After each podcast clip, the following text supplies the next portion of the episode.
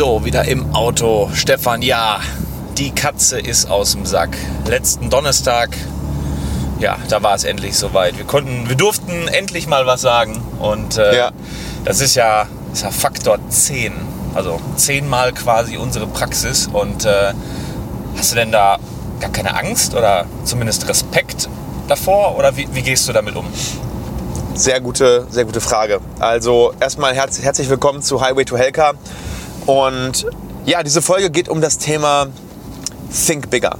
Warum ist es sinnvoll, größer zu denken? Warum ist es sinnvoll, ja, 10x zu denken, anstatt immer 3% besser? Ne, Wir Deutschen haben ja diese Mentalität so ein bisschen, immer noch das Spaltmaß ein kleines bisschen besser zu machen, immer noch mal hier und da 2% zu optimieren.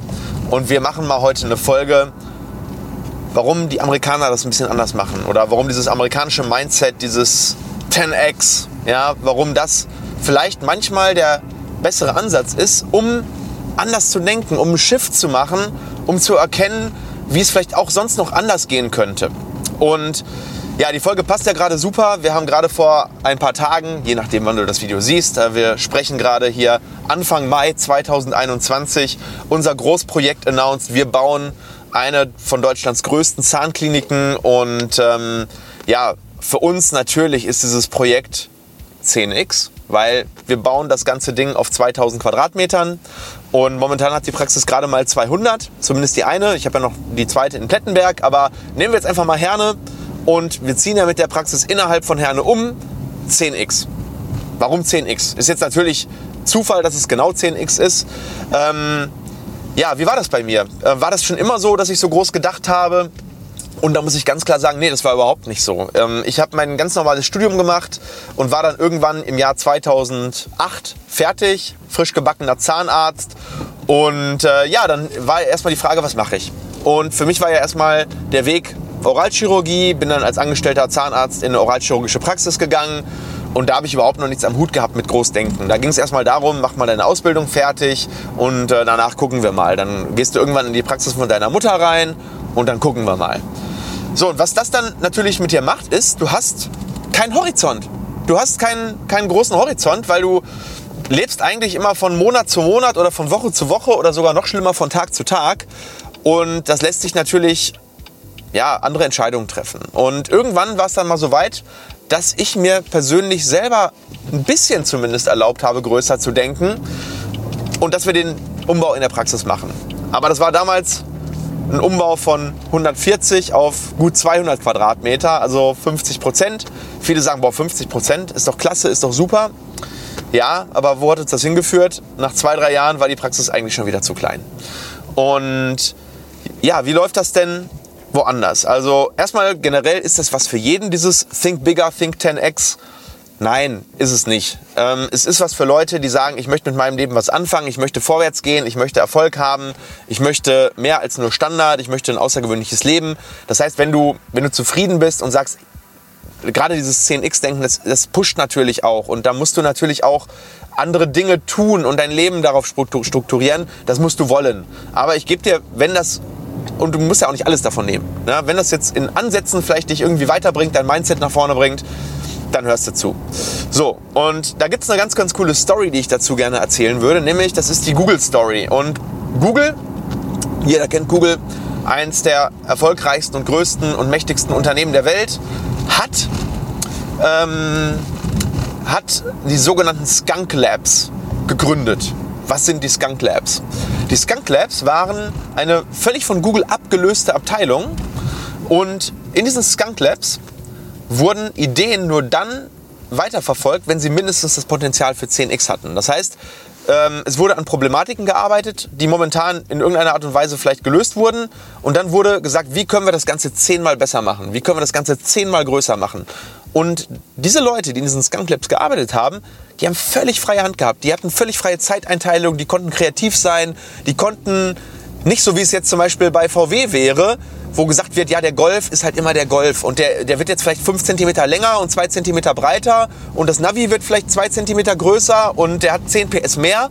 Nein, dort ist es so gelaufen, alles wurde über den Haufen geworfen, man hat mit einem weißen Blatt Papier angefangen und hat einfach mal im Prinzip, was Apple sagt, think different, haben einfach mal, wie, wie könnte man das ganz anders lösen? Nichts anderes macht Elon Musk bei, bei SpaceX, nichts anderes macht Elon Musk bei Tesla, nichts anderes macht, ähm, machen die großen Social Networks. Die überlegen, was könnte anders gemacht werden, sodass die ganze Branche disruptiert wird, dass das Ganze komplett sich dreht. Ja?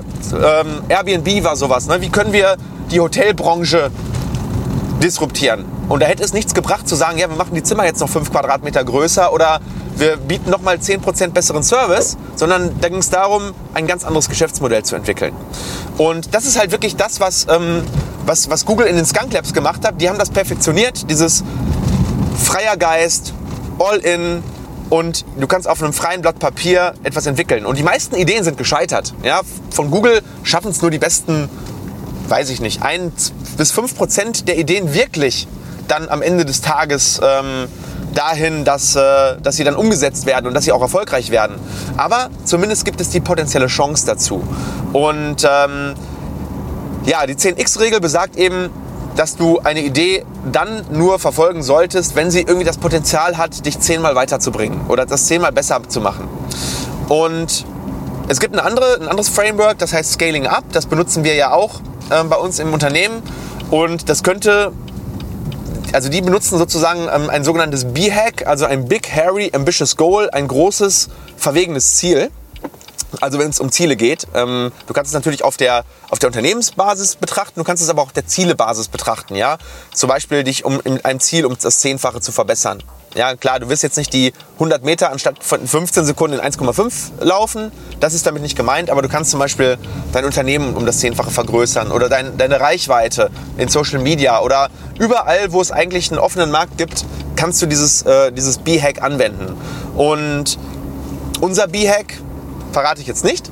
Aber unser B-Hack ist eben auch ein 10 bis 30x Ziel. Und ähm, wann ist ein Ziel ein richtiges Ziel? Oder wann ist es ein echtes B-Hack, ein echtes ähm, ähm, ambitious Goal, ein echtes verwegenes Ziel? Und es ist dann ein verwegenes Ziel, wenn du es mit den jetzigen Mitteln und Ressourcen, die dir jetzt zur Verfügung stehen, nicht erreichen kannst.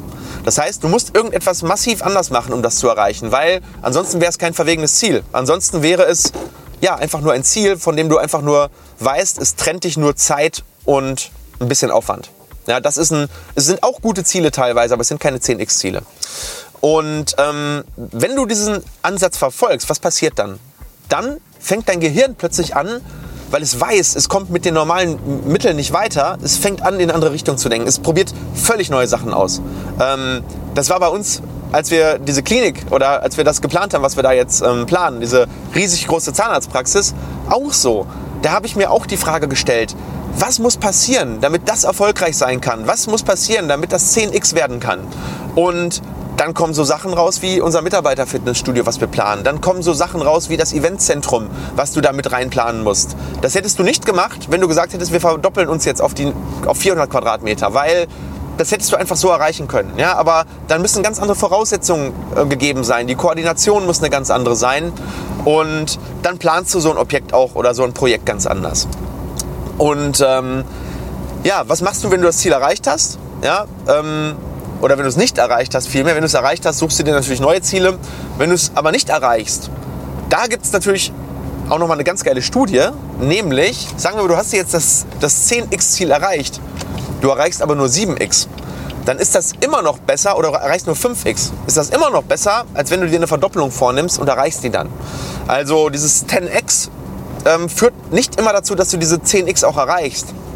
Aber es führt auf jeden Fall dazu, oder in den meisten Fällen dazu, dass du ein besseres Ergebnis erreichst, als wenn du dir kein so verwegenes Ziel gesetzt hättest. Weil dein Gehirn versucht einfach immer das Beste dann rauszuholen und, und nicht irgendwann äh, Gas rauszunehmen, wenn du kurz vor der Erreichung dieses sagen wir 2x-Ziels bist. Und das ist ein ganz, ganz psychologisch wichtiger, wichtiger Triggerpunkt. Und natürlich sollten die Ziele auch immer zeitlich begrenzt sein, das weißt du, ne? smart, also sie sollten erreichbar sein, sie sollten ähm, messbar sein. Aber darum geht es in dieser Folge eigentlich nicht so. Es geht eher um dieses Mindset, sich zu erlauben, so groß zu denken, dass, dass egal was du angehst, dass das Limit im Kopf ist. Ja, dein Limit ist im Kopf. Und erlaub dir doch mal dieses Limit mal um 10x zu verschieben und dann schau doch mal, was dabei rauskommt im Kopf. Schau einfach mal. Und wenn du sagst, wow, okay, das ist dann krass, dann kannst du immer noch überlegen, ob du es umsetzt. Und häufig ist es dann so attraktiv und so motivierend, dass, dass du es vielleicht dann angehen wirst. Und das wünsche ich dir. Ja. Warum haben wir 10x gedacht? Ähm, mir war es einfach wichtig, in der Welt einen Unterschied zu machen und das kannst du nur, wenn du mehr Menschen erreichst und das kannst du nur, wenn du dieses 10x-Denken hast, dann erreichst du mehr Mitarbeiter, dann erreichst du mehr Menschen, dann hast du einen größeren Impact in der Welt und ähm, es ist einfach schön, wenn ein Konzept funktioniert und äh, wenn da draußen in der Welt sich etwas zum Besseren ändert. Für Patienten, für Mitarbeiter und für die ganze Branche. In diesem Sinne, setz um, denk 10x und schreib doch mal in die Kommentare, was bei dir potenziell dieses 10x mal sein könnte.